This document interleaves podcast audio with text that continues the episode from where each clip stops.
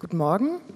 Ich lese den Predigttext, also den Text aus der Bibel für die Predigt aus dem Evangelium nach Matthäus, Kapitel 18, die Verse 21 bis 35. Da wandte sich Petrus an Jesus und fragte, Herr, wie oft muss ich meinem Bruder vergeben, wenn er, mir immer, wenn er immer wieder gegen mich sündigt? Siebenmal? Nein, gab Jesus ihm zur Antwort, nicht siebenmal, sondern siebenundsiebzigmal. Darum hört dieses Gleichnis. Mit dem Himmelreich ist es wie mit einem König, der mit den Dienern, die seine Güter verwalteten, abrechnen wollte. Gleich zu Beginn brachte man einen vor ihm, der ihm zehntausend Talente schuldete. Und weil er nicht zahlen konnte, befahl der Herr, ihn mit Frau und Kindern und seinem gesamten Besitz zu verkaufen und mit dem Erlös die Schuld zu begleichen. Der Mann warf sich vor ihm nieder und bat ihn auf den Knien, Hab Geduld mit mir, ich will alles zurückzahlen. Da hatte der Herr Mitleid mit seinem Diener. Er ließ ihn frei und auch die Schuld erließ er ihm. Doch kaum war der Mann zur Tür hinaus, da traf er einen anderen Diener, der ihm hundert Denare schuldete. Er packte ihn an der Kehle, würgte ihn und sagte, bezahle, was du mir schuldig bist. Da warf sich der Mann vor ihm nieder und flehte ihn an. Hab Geduld mit mir, ich will es dir zurückzahlen. Er aber wollte nicht darauf eingehen, sondern ließ ihn auf der Stelle ins Gefängnis werfen, wo er so lange bleiben sollte, bis er ihm die Schuld zurückgezahlt hätte. Als das die anderen Diener sahen, waren sie entsetzt. Sie gingen zu ihrem Herrn und berichteten ihm alles. Da ließ sein Herr ihn kommen und sagte zu ihm, du böser Mensch, deine ganze Schuld habe ich dir erlassen, weil du mich angefleht hast. Hättest du da nicht mit jenem anderen Diener nicht auch Erbarmen haben müssen, so wie ich mit dir Erbarmen hatte? Und voller Zorn übergab ihn der Herr den Folterknechten, bis er ihm alles zurückgezahlt hätte, was er ihm schuldig war.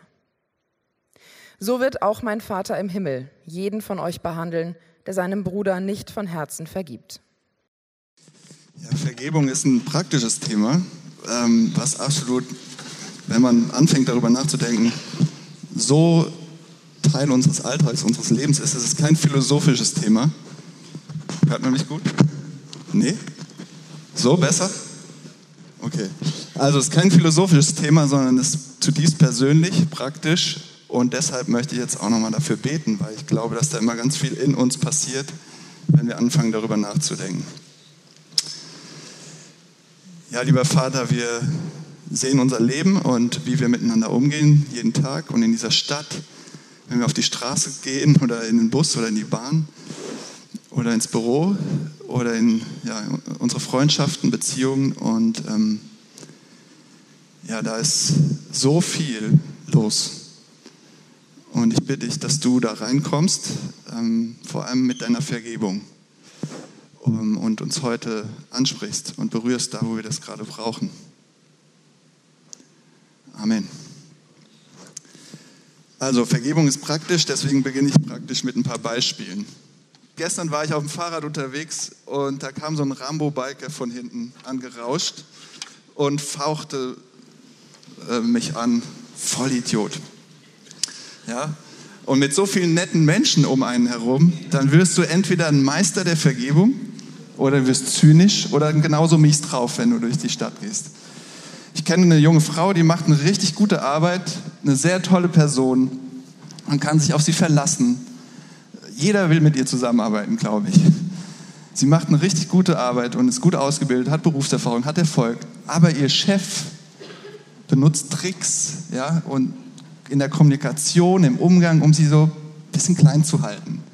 Und manipuliert hier und da ein bisschen, nicht so auffällig, aber so, ja. Und er macht sie dann auch für Dinge verantwortlich, die er selbst schlecht geplant hat. Habt ihr vielleicht schon mal irgendwo gehört oder gesehen? Und das ist Unrecht, was täglich passiert in unseren Büros, in, in, an unseren Arbeitsplätzen. Und das ist Schuld. Also in unseren Arbeitsbeziehungen brauchen wir klar Gerechtigkeit. Das, wie kann man mit an so Dinge rangehen und sie verändern? Aber auch immer wieder Vergebung, weil wir Menschen sind. Und eine andere Person setzt sich mit aller Kraft und Liebe hier für diese Kirche ein und ähm, fühlt sich aber alleingelassen. Keine Rückendeckung, kein Support, ja, nicht gesehen, ähm, keine Unterstützung, kämpft auf einsamen Posten. Und ich stehe jetzt nicht hier, um das zu rechtfertigen oder irgendwie zu erklären oder wer ist jetzt schuld. Aber da kommen Sachen in unsere Beziehungen rein, wo Vergebung notwendig wird. Auch wenn es nicht immer 100% klar wird, ja, wer hat jetzt welchen Anteil. Fakt ist, Vergebung ist notwendig. Oder jemand anders ähm, steht vor den Scherben einer kaputten Beziehung, einer kaputten Ehe oder Familie und fühlt sich betrogen. Und es geht eigentlich nur noch darum, ähm, rauszuhandeln, wer wie viel bekommt und wie viele Stunden man die Kinder hat und so weiter. Es ist so viel zerbrochen. Wie bekommt man da Heilung rein? Wie bekommt man was ins Herz, das wieder Ruhe reinbringt? Ja, wie bekommt man Vergebung ins Herz? Also wo ihr hinschaut, es ist notwendig. Und die Frage ist heute eigentlich für jeden von euch hier, wem musst du vergeben? Wem solltest du vergeben? Wer ist es bei dir? Oder welche Gruppe oder welche ja, Personengruppe, welche einzelne Person? jemand aus der Familie oder ein Freund, eine Freundin, ein Partner, deine Eltern, Vater, Mutter oder deine Kinder, dein Chef, deinen Kollegen, jemand hier aus der Kirche. Wenn ihr es noch nicht so genau wisst, und es gibt ja so friedliebende Menschen, die sagen, ich bin mit allen fein, dann denkt mal darüber nach, wie ihr mit Leuten umgeht, auf welche Personen reagiert ihr vielleicht so ein bisschen zurückhaltend oder genervt leicht säuerlich. Aber man darf ja nicht sagen, man hasst jemand, aber wenn die Person nicht da wäre, wäre es auch nicht so schlimm. ähm, oder wem geht ihr einfach aus dem Weg oder meidet, ignoriert? So, das könnte sein, dass da ein Problem ist und dass da kein, keine Vergebung ist, wenn das passiert. Also egal, was ihr glaubt jetzt, wie ihr sitzt, ob ihr an Gott glaubt oder nicht, oder wie nah ihr euch Gott fühlt oder wie weit weg, Jesus sagt das zu seinen Ängsten zu seinem Jüngerkreis, also seine Schüler, die, die immer mit ihm zusammen waren, ihr braucht das die ganze Zeit. Also die, die am nächsten bei ihm waren, nicht die, die irgendwo anders waren, die alles falsch machen, ja, so die, die böse Welt oder was auch immer, sondern er sagt das zu seiner Kirche. Ihr braucht das zuerst, ihr braucht das immer, ihr braucht es ständig. Und ähm, nicht die anderen, sondern ihr. Und vielleicht braucht ihr es noch mehr als alle anderen. Und wir nehmen das ernst äh, hier als Hamburg-Projekt und wollen uns damit auseinandersetzen, was Jesus dazu sagt und wollen, dass es mehr und mehr unseren Umgang miteinander bestimmt.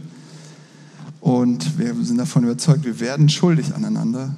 Wie gehen wir dann damit um? Was machen wir damit? Ja, Vergebung ist ein Teil unserer Identität, es soll unsere Kultur bestimmen. Deshalb schauen wir uns diesen Text mal genauer an, anhand von drei Fragen. Was ist Vergebung? Was brauchst du dazu? Also was brauchen wir dafür? Und wie ist es möglich, jetzt zu vergeben? Also was ist Vergebung, was brauchen wir dafür und wie ist es möglich? Vergebung bedeutet, also was ist Vergebung? Erste Frage. Vergebung bedeutet, eine Schuld zu erlassen. Also da ist eine offene Rechnung, ja, ausgestellt auf einen Namen, der was zu bezahlen hat. Und ihr sagt, ich zerreiß die Rechnung und es ist bezahlt. Ihr lasst eine Schuld.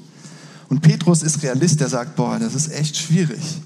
Ja, hier allein mit den anderen Jüngern, Jesus, die du da ausgesucht hast, ähm, irgendwann muss doch mal gut sein. Ja, siebenmal ist doch schon viel, oder? Siebenmal vergeben ist richtig viel.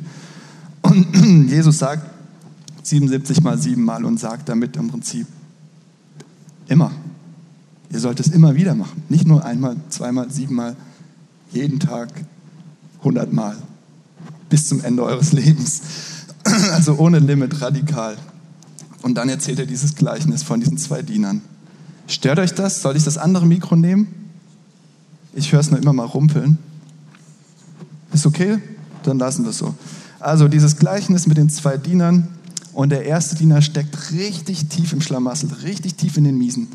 Ihm fehlt eine Summe, die er niemals in seinem Leben zurückzahlen kann. Und dann kommt der Tag der Abrechnung. Der König der Herr will sein Geld zurück. Aber da ist nichts, ja, Taschen leer, Konto leer, also eher gesagt, mächtig in den Miesen und da ist keine Chance auf Begleichung der Schuld. Und der König, was macht er? Er lässt ihm die Schuld.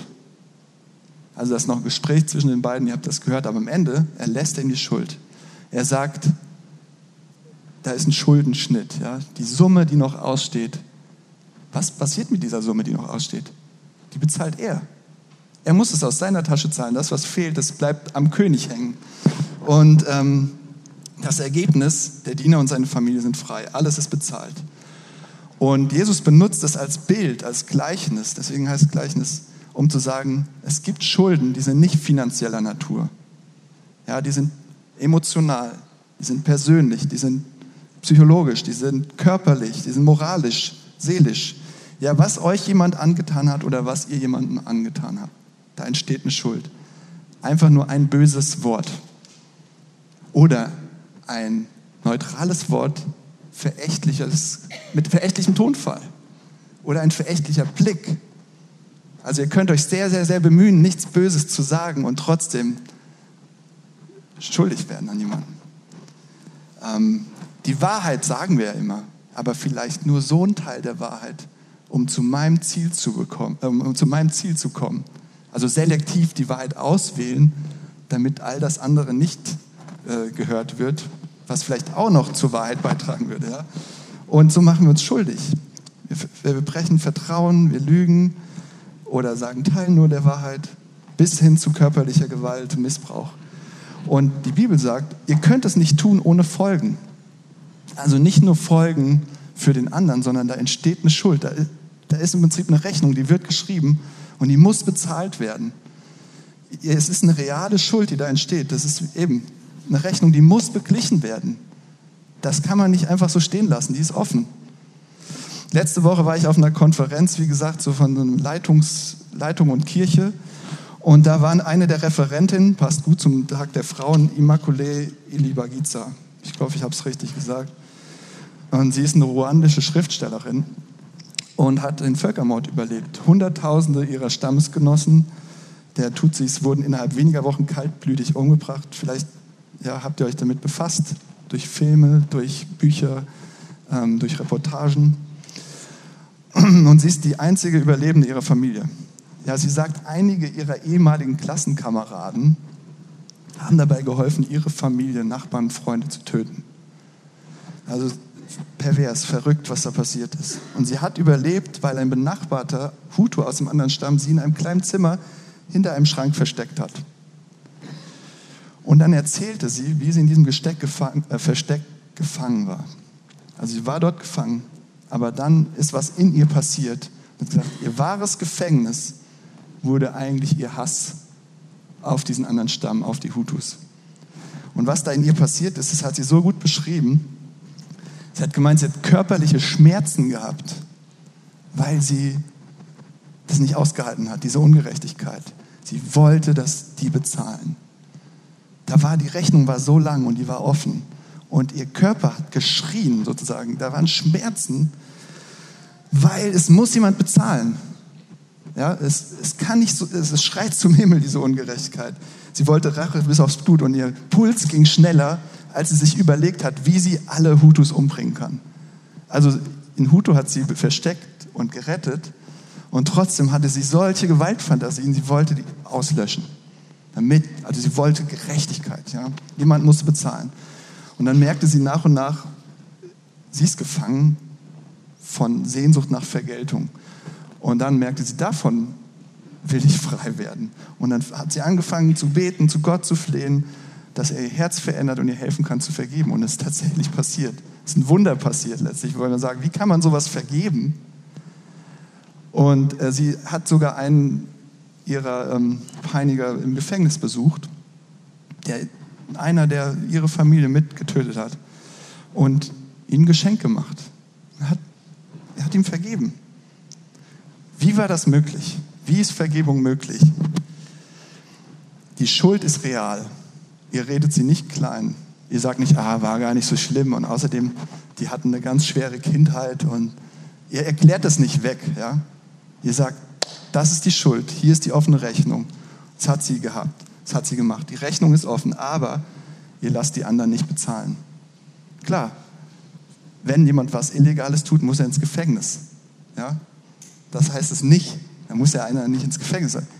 Die müssen ins Gefängnis, die müssen rechtlich verfolgt werden. Aber die ganze emotionale, die emotionale Schuld, die moralische Schuld, das, was dir jemand angetan hat, ihr sagt, das ist die Rechnung und ich bezahle. Und das ist das Schwierigste wahrscheinlich, was ein Mensch tun kann. Das ist wahrscheinlich die herausforderndste Sache, die ihr tun könnt und lernen könnt. Und es kann ein Leben lang dauern. Gerade bei tiefen Verletzungen kann es ein Schritt nach dem anderen sein, dass es langsam immer wieder Vergebung, immer wieder Vergebung, Vergebung in euer Herz reinkommt und Dinge heil macht. Wollt ihr wissen, ob ihr jemanden wirklich vergeben habt? Also ich rede immer wieder mit Leuten so in der Seelsorge oder ne, als Pastor so über Vergebung. Und viele sagen, hm, ich habe eigentlich allen vergeben und ich bin eigentlich fein. Aber wenn ihr merkt, ihr redet es irgendwie schön, was jemand gemacht hat, ihr sagt, ach, das war ja gar nicht so schlimm und ihr rechtfertigt, ihr, ihr, ihr sagt, die Rechnung war ja gar nicht so groß, ja. Achtet mal darauf. Habt ihr wirklich komplett die Rechnung sozusagen zerrissen und gesagt, es ist bezahlt? Oder redet ihr das noch klein, was passiert ist? Das heißt auch nicht, dass es nicht mehr wehtut oder alles vergeben, vergessen und ich denke nie mehr dran. Das heißt nicht Vergebung. Es kann euch noch sehr präsent sein und sehr wehtun, weil Vergebung tut sehr weh, weil ihr die Kosten zahlt.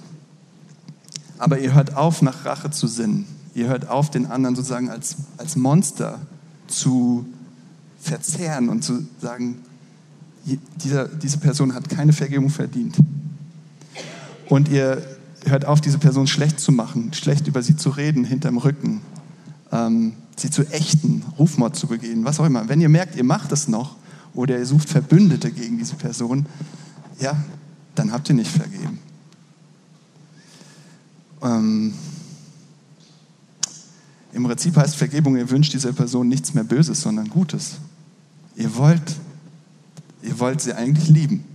Auch wenn sie nicht euer bester Freund wird oder es gibt Leute, die solltet ihr auch nicht, äh, wenn sie gefährlich für euch sind, ja, wenn sie eine Gefahr für euch darstellen, dann geht nicht zu denen und haltet die Hand, sondern vielleicht müsst ihr sie anzeigen. Also versteht Vergebung nicht falsch als naiv. Ähm, aber es, ist, es, ist, es kann so unterschiedlich aussehen, was Vergebung bedeutet, je nach Situation, in der ihr seid. Aber es heißt aufzuhören, den anderen zu hassen und ihn anzufangen, so durch eine andere Brille zu sehen, als, als ein Mensch, der Vergebung braucht, der was Schlechtes getan hat und Vergebung braucht. Also Vergebung bedeutet, eine Schuld zu erlassen, indem ihr selbst bezahlt für den anderen. Und das heißt, klipp und klar zuzustimmen, da ist eine Schuld, da ist Unrecht, das ist nicht in Ordnung. Und ihr sagt, ich bezahle. Was brauchen wir dafür? Was ist notwendig für Vergebung?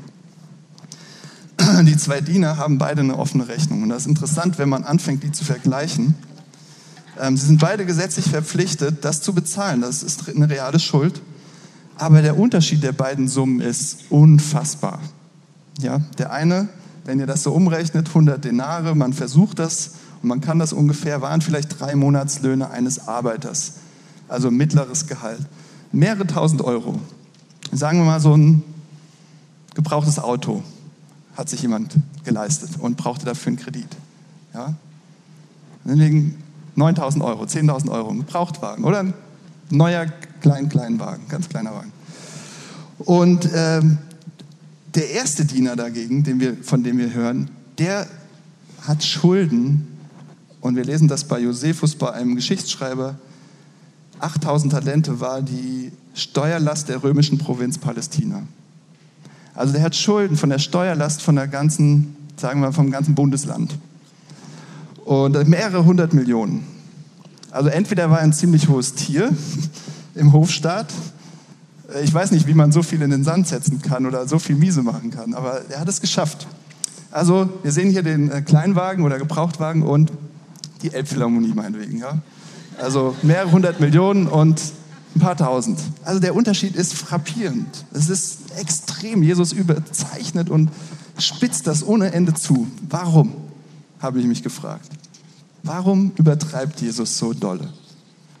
Er sagt zu seinen Schülern hier, wenn ihr seht, wie hoch die Kosten sind, die ihr bei Gott verursacht und was es ihn kostet, euch zu vergeben, wenn ihr eure eigene Schuld klar vor Augen habt und seht, wie großzügig und barmherzig Gott damit umgeht, dann könnt ihr die Kosten dafür übernehmen, jemand anderen zu vergeben, was er euch angetan hat, egal was.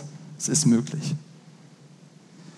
Puh, das ist heftig, was Jesus hier für einen Punkt macht. Er sagt, ihr seid sowas von in den Miesen ihr habt so ein krasses Schuldenkonto bei Gott.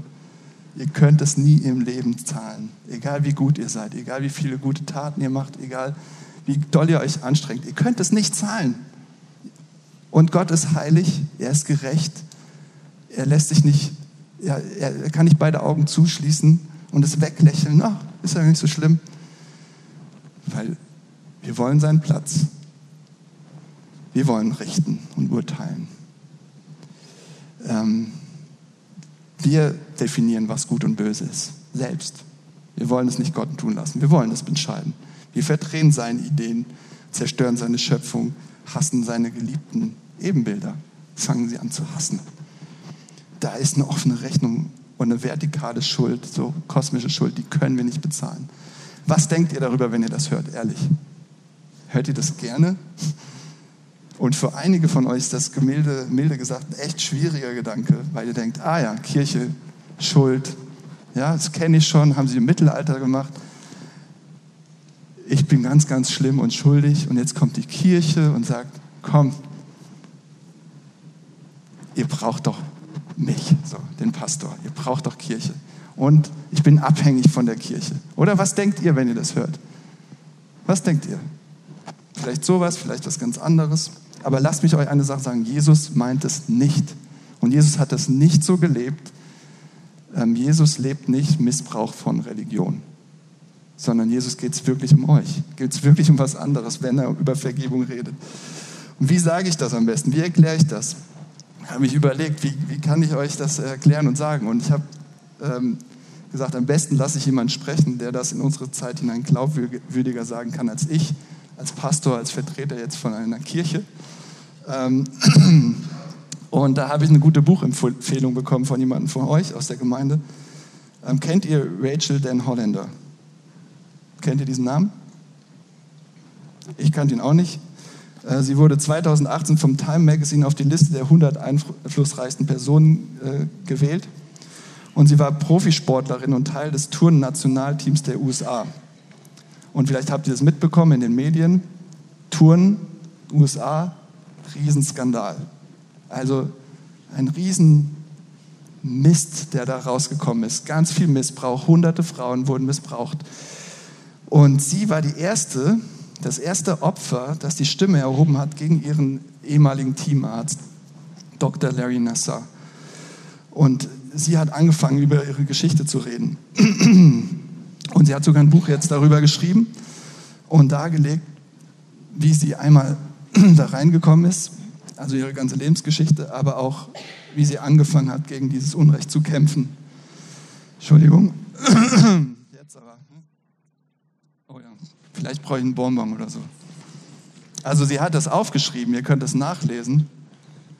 Ähm, und was sie erlebt hat und viele hundert andere Turnerinnen. Also sie kämpft für Gerechtigkeit. Sie sagt nicht, oh, es ist passiert, ich vergebe ihm, aber alles gut. Sie deckt es nicht zu. Sie steht auf und sagt, hier ist eine gewaltige Schuld, die ist schlimm, die stinkt zum Himmel. Sie stellt sich ihrem Schmerz, konfrontiert Nasser, ihren Peiniger im Gerichtssaal, schonungslos mit seiner Schuld. Sie sagt Sachen, sie malt ihm vor Augen.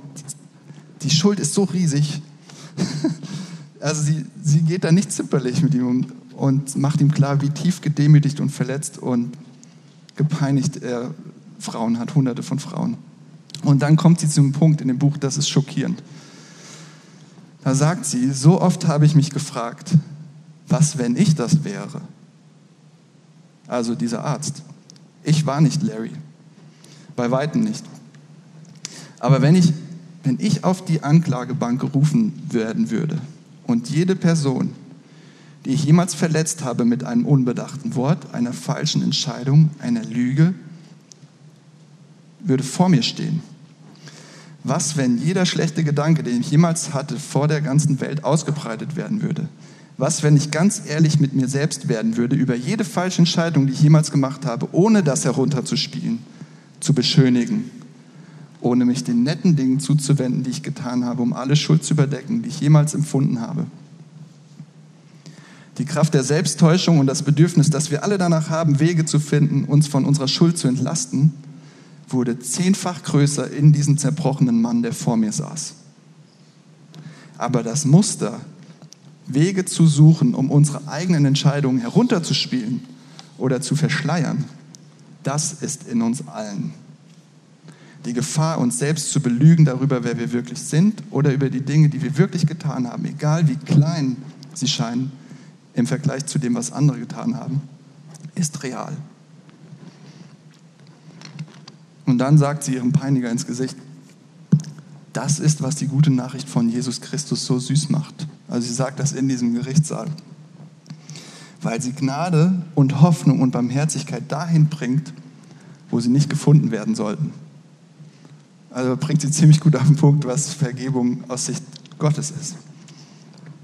Und dann holt sie tief Luft und sprach weiter zu ihrem Peiniger.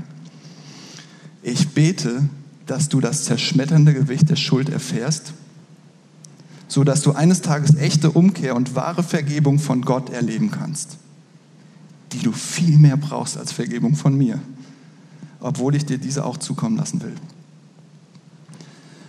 Also diese Frau, Rachel den Holländer, sie glaubt, dass diese Schuld, die er vor Gott hat, Unmengen größer ist als die Schuld, die er gegenüber diesen Frauen hat.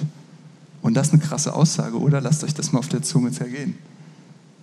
Könnt ihr das glauben? Ich glaube, das fällt uns heute wahnsinnig schwer. Weil für uns ist Gott so, ja, der ist irgendwo. Ich glaube, er hat für uns nicht diesen Wert heute in unserer Gesellschaft wie diese hunderten Frauen, die so gedemütigt und verletzt wurden. Und sie sagt, oh doch, und noch viel, viel mehr. Und sein, deine Schuld ist noch schlimmer und du brauchst noch mehr Vergebung von Gott als von mir und von uns. Es ist echt krass. Und sie sagt, Gott hat einen Maßstab festgelegt, wo gut und böse ist. Dass ich sagen kann, was du gemacht hast, ist böse, ist falsch, da ist eine echte Schuld. Aber also sie bekommt den Mut aufzustehen, das auszusprechen und sie bekommt die Demut zu vergeben, weil sie weiß, und ich bin auch schuldig vor dir, Gott. Also weil sie auch diesen Maßstab verzehrt und die, die Linien übertritt und schuldig wird. Also schaut, was das mit ihr macht, dass sie weiß, Gott hat ihr vergeben. Macht sie mutig und demütig. Was können wir von ihr lernen? Wenn ihr seht, jemand anders hat eure Schulden bezahlt, immense Schulden, die ihr niemals zurückzahlen konntet, dann bekommt ihr die Augen geöffnet, wie viel besser Barmherzigkeit ist als Rache. Dann seht ihr, Vergebung ist der einzige Weg für die Zukunft, für Heilung. Das ist der einzige Weg nach vorne. Wenn ihr nach vorne gehen wollt, geht es nur mit Vergebung. Alles andere hält euch in der Vergangenheit fest, wie ein Spuk, wie ein böser Geist, der euch immer wieder zurückholt und verfolgt und nicht in Ruhe lässt. Sie fordert uns echt heraus und Jesus fordert uns eigentlich heraus. Seht ihr die Ähnlichkeit zu denen, die euch verletzt haben? Krass, sie hat diesen Blick gewagt und hat sich die Ähnlichkeit angeguckt, die sie hatte zu dieser Person. Seht ihr die Ähnlichkeit zu denen, die euch wehgetan haben? Was auch immer sie getan haben. Seht ihr, wie ihr genauso Vergebung braucht wie sie? Und ich glaube, das ist der erste Schritt zur Vergebung, das zu sehen. Ihr sitzt im selben Boot, keiner ist ohne Schuld. Jeder braucht Vergebung. Also was sagt Jesus? Was ist notwendig für Vergebung? Was brauchen wir dafür? Er sagt, wir müssen die Kosten sehen, die wir verursacht haben gegenüber Gott und wie viel er vergibt. Und dann sind wir bereit, selbst die Kosten zu übernehmen, dasselbe zu tun mit anderen und ihnen zu vergeben. Und dann sind wir beim dritten Gedanken, was machen wir jetzt damit? Wie können wir das tun? Also wie ist es möglich zu vergeben? Der erste Diener ist doch krass. Wir denken, oh Mann, was ein Typ. Ist der blöd? der vergisst es einfach, was er gerade erlebt hat. Ja, der ist so ignorant, oder? Der, wie sein Herr mit ihm umgegangen ist, äh, ist der irgendwie, was ist denn da durchgebrannt bei ihm? Hat er das vergessen? Ja, das ist eine gewaltige Kluft zwischen dieser Barmherzigkeit des Königs und mit dem, wie er mit seinem, mit seinem Kollegen umgeht, seinem, dem anderen Diener. Und deshalb pocht er auf sein Recht und er bekommt sein Recht und am Ende wird er so behandelt, wie er den Diener behandelt hat. Und das ist der harte Part in dem Text, oder? Also der Diener erlebt Barmherzigkeit, der Erste, aber er geht wieder rein in dieses System von Zahlen und Zurückzahlen und Rache und der andere muss zahlen und er bleibt da hängen. Also er geht raus aus dem Kreislauf von Vergebung und geht rein in, in das Ding von Rache und Zurückzahlen und er bleibt dort und er lebt Qualen und ist gefangen und bleibt da fest. Er hängt da fest in diesem Gefängnis. So wie Immaculée das gesagt hat, das ist ein Gefängnis von Hass. Also wie kommt er dahin? Wofür ist er blind? Was übersieht er? Er übersieht natürlich seine eigene Situation, was Selbstgerechtigkeit, Blindheit für sich selbst. Er sieht die Realität verzerrt. Aber was er vor allem übersieht, ist das weiche Herz und die unendlich große Barmherzigkeit und Freundlichkeit seines Herrn. Er hat sich vergessen. Es hört so an von der einen auf der anderen Sekunde, als, als ob das nicht passiert ist. Wenn ihr lernen wollt zu vergeben, glaube ich, ihr könnt jetzt rausgehen und sagen, ich, ich, ich versuche die Ähnlichkeit zu sehen zu den anderen, ich versuche zu zahlen, aber ich glaube, was ihr braucht oder was ihr euch anschauen müsst, ist diese Barmherzigkeit eures Gottes zu sehen. Was er für ein weiches Herz hat für euch, wie, wie sehr er euch liebt und was er für eine Vergebung für euch hat. Ich glaube, nichts anderes bringt euer Herz zum Schmelzen. Alles andere bleibt technisch.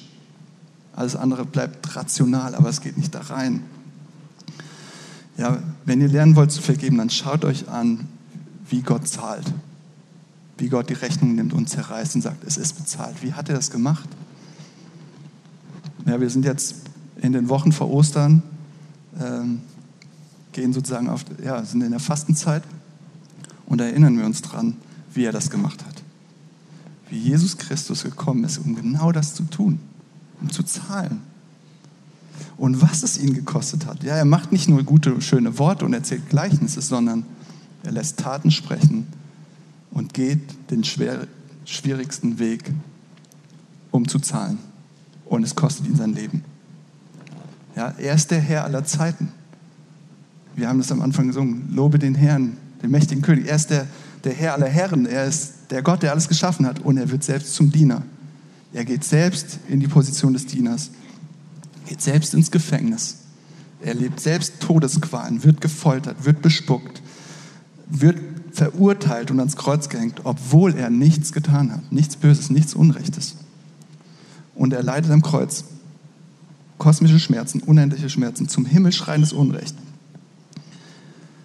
Er gibt sein perfektes, vollkommenes gerechtes Leben. Sein Leben voller Liebe und Gerechtigkeit und Leidenschaft für Menschen. Er stirbt an einem Kreuz, um zu bezahlen. Wofür?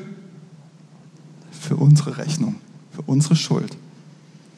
Weil wir die gegenüber Gott angehäuft haben und sie ins Unermessliche steigt und wir sie selbst nicht zahlen können.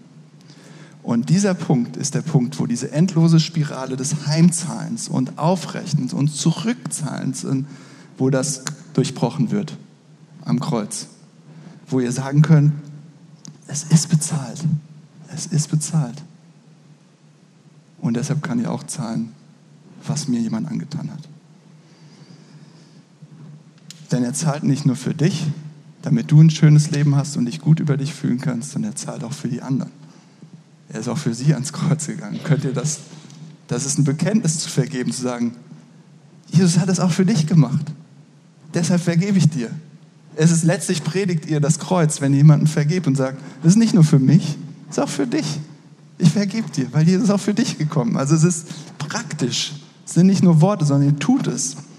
Und das ist so eine Befreiung, Leute. Das ist heilsam, weil es euch nicht mehr gefangen nimmt. So wie Immaculée gesagt hat. Und vielleicht habt ihr es auch erlebt wenn ein Herz endlich zur Ruhe kommt, ihr könnt es loslassen. Dieses, diese Geister der Vergangenheit, die euch verfolgen, der Spuk nimmt ein Ende und es ist ein neuer Morgen. Die Vögel zwitschern, die Sonne scheint und ihr merkt, krass, Vergebung ist heilsam. Das ist nichts Schlimmes für euch, das ist gut. Und Jesus hat es möglich gemacht am Kreuz. Und er sagt eigentlich mit diesem Gleichnis, wenn ihr nur begreifen würdet, wie viel euch vergeben ist, das ich bezahlt habe für euch, wenn ihr das annehmen könntet, dann habt ihr eine Quelle, wo ihr immer draus trinken könnt und immer vergeben könnt. Egal wem, egal was. Und ich weiß, das ist ein Weg. Und ich habe selbst so meine Themen. Und ich will euch ein Beispiel nennen. Und zwar habe ich das erlebt. Ich war der kleinste von drei, drei Kindern. Und ähm, habe das zu Hause so erlebt, dass ähm, schon irgendwie so zum Ton der Familie gehörte, mal hier so ein bisschen erniedrigendes Wort, mal hier ein Spott, was willst du eigentlich, du Kleiner. Also ähm, das kam dann nicht nur sozusagen von den Eltern, sondern auch mal von, äh, von meiner Mutter, vielleicht nicht so eher, Entschuldigung Papa, wenn du zuhörst, aber wir haben auch darüber geredet, von meinem Vater und er ist ein toller Typ und gleichzeitig hat er das selbst auch so erlebt, aber trotzdem war es nicht richtig. Erniedrigende Worte. Und dann auch von meinen Geschwistern, ja, du, der Kleine, du hast ja keine Ahnung und was willst du eigentlich? Und wenn ich dann angefangen habe, mal später, als ich größer war, mit meinem Papa zu diskutieren, kam so im zweiten, dritten Satz irgendwann dieses, hey, wer bist du? Weißt du, werde erstmal groß. Also dieses tiefe, ja, dieses erniedrigt werden, abgespeist werden, verspottet werden. Okay? Und ich denke, klar habe ich ihm vergeben. Ich liebe doch, ich liebe meinen Vater. Natürlich habe ich ihm das vergeben. Und dann merke ich, wie das mit anderen Leuten passiert und es nicht weg ist und andere Leute das machen und ich merke, nee, es ist nicht heil, es ist nicht vergeben und das kommt wieder hoch. Ja, es ist ein Weg. Und dann, äh, was kann ich damit machen? Ich kann sagen, oh, ich bin gar nicht so anders als mein Vater. Wie rede ich mit meiner Frau? Wie rede ich mit dem Typ, dem Rambo-Biker, der von hinten angerast kommt? Oder wie denke ich über den? Auch nicht sehr äh, liebend. Oder wie, ja, wie rede ich mit meinen Kindern? Was habe ich für einen Tonfall? Was habe ich für Worte? Was habe ich für Gedanken? Also die, bin ich so unähnlich? Nö, ich bin ganz schön ähnlich. Und dann zu sagen, ey, das, das war nicht in Ordnung. Aber dafür ist Jesus genau gekommen. Genau dafür, um das, das was ich anderen antue, dazu, dafür zu zahlen. Und dann, damit ich das loslassen kann, was andere mir angetan haben und sagen, ich, ich, ich lasse es los, ich zerreiß, ich, ich zerreiß die Rechnung. Und vielleicht kommen dann irgendwann nochmal versteckte Kosten, ja. So weiter unten. Ihr dachtet, ich habe die Rechnung zerrissen, dann kommt wieder, oh, und da waren noch versteckte Kosten. Dann wieder zerreißen. Ja, das ist ein Weg. Es ist nicht vielleicht einmal getan und dann ist es zu Ende. Und es heißt eben auch nicht alles vergessen zu haben. Hast du jemand vor Augen, den du nicht vergeben kannst? Für wen hast du noch eine Liste, eine Rechnung offen, versteckte Kosten, was auch immer? Ähm, wem gehst du vielleicht aus dem Weg? Und ich weiß, äh, es gibt nicht die eine Antwort, wie man damit jetzt umgehen soll. Den nächsten Schritt, die zehn Schritte und dann bist du da durch. Aber vielleicht versuchst du an, an einen Punkt zu kommen, sagen, okay, wo bin ich dieser Person vielleicht auch ähnlich? Auch wenn es schwer ist. Und ähm, vielleicht fangt ihr an, auch für diese Person zu beten. Wenn ihr es nicht könnt, mit jemandem zusammen, der für diese Person betet mit euch. Also ich weiß nicht, was der nächste Schritt ist, aber es ist nur Ideen. Ja? Es ist möglich. Ich glaube, Jesus hat diesen Weg eröffnet. Er ist dafür gekommen damit das passiert. Und Versöhnung könnt ihr nicht machen. Das ist auch noch so. Manchmal sehen wir uns so nach Versöhnung, aber ihr könnt es nicht machen. Ihr könnt vergeben. Aber dass der andere kommt und sagt, ja, meine Schuld und äh, das und das und das, es tut mir so leid. Und dass eine Versöhnung passiert, das könnt ihr nicht machen. Ihr könnt den Weg dafür ebnen, indem ihr vergebt und indem ihr das aussprecht, was nicht in Ordnung war. Aber das zur Bedingung zu machen, dass der andere seine Schuld sieht, damit ihr vergebt, dann könnt ihr manchmal ein ganzes Leben lang drauf warten und es, es, es hält euch gefangen. Okay? Also Versöhnung ist was Tolles. Ich glaube, es, es will Gott, aber dafür braucht es die zwei Seiten. Und wenn es an euch ist, dann vergebt und ebnet den Weg dafür.